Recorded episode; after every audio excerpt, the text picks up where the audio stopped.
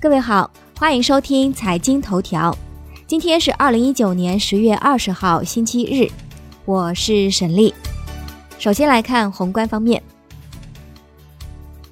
首届跨国公司领导人青岛峰会在山东青岛召开，国家主席习近平致贺信。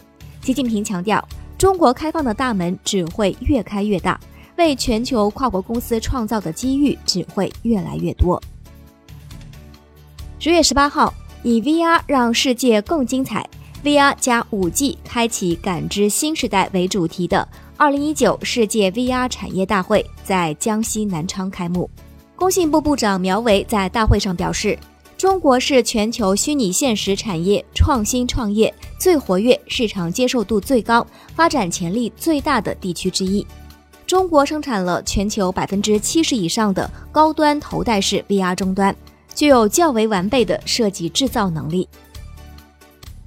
国内股市方面，万德统计数据显示，在上证综指近十年来几乎原地踏步的背后，A 股个股的平均涨幅达到百分之六十四点九二，翻倍个股占比超过两成，共有十二只十倍牛股。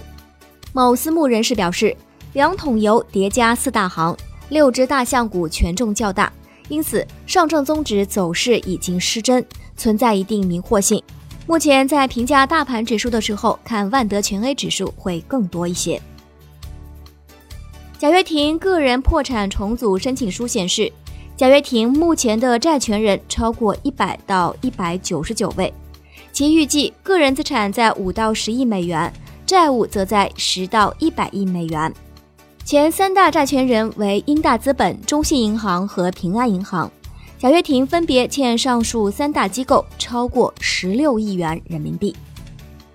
产业方面，航天科技集团发布龙系列运载火箭，主要满足国内外日益增长的商业载荷入轨需求。其中，腾龙系列商业运载火箭未来设计有可重复使用的能力。工信部信息化和软件服务业司巡视员李颖称，工信部与财政部正在大力推动工业互联网创新发展工程。今年财政计划投入三十亿元，而实际上真正投下去的至少有六七十个亿。中国已经启动了明年的工业互联网创新发展工程，将进一步加速布局。海外方面。十月十八号，美国正式对价值七十五亿美元的欧盟输美商品和服务加征关税。对此，法国财政部长表示，美方做法是对盟友的敌对行为，欧盟国家将对美国做出对等回应。